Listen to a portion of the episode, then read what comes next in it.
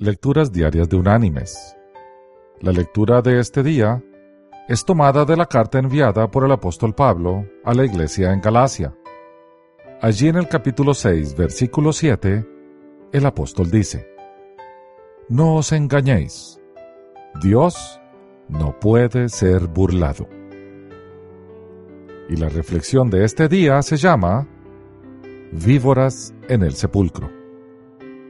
En cierta ciudad de los Estados Unidos vivió hace tiempo un hombre rico, bien conocido, llamado Seth Peddle, quien no creía en la existencia de Dios.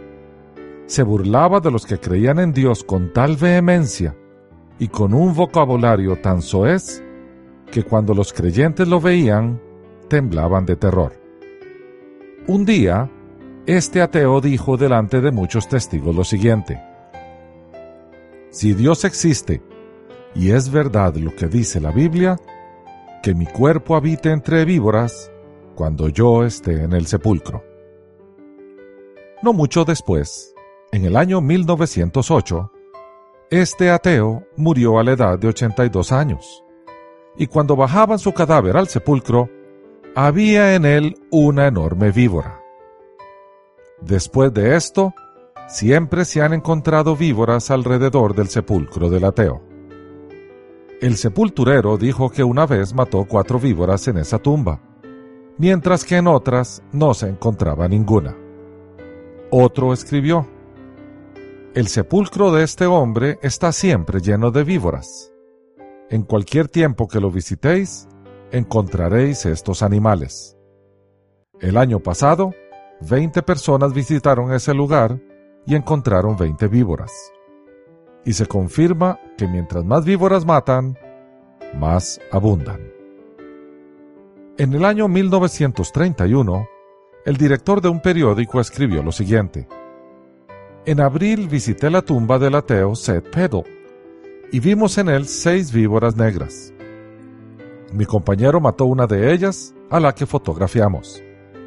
El sepulturero nos dijo que esa mañana él había matado cuatro, y que hacía algún tiempo habían abierto el sepulcro y lo habían limpiado para extinguir los animales, pero no habían tenido éxito. Y otro hombre dijo, es notable que en los sepulcros adjuntos no haya ni una sola víbora, mientras que éste está infestado. Este hecho raro y notable, y a la vez que verdadero, se ha esparcido como la espuma a través de periódicos y folletos, acompañado por fotografías por todo el mundo. Con esto, muchos hombres juiciosos e inteligentes se han convencido de su error y le han entregado su vida a Jesús. Pero otros, desgraciadamente, han seguido en su pecado. Mis queridos hermanos y amigos, Dios contestó el reto del ateo e hizo que su cuerpo habitara entre víboras. La escritura es muy clara. Dios no puede ser burlado. Así como Él es amor, misericordia, gracia y perdón, también es santidad, justicia y juicio.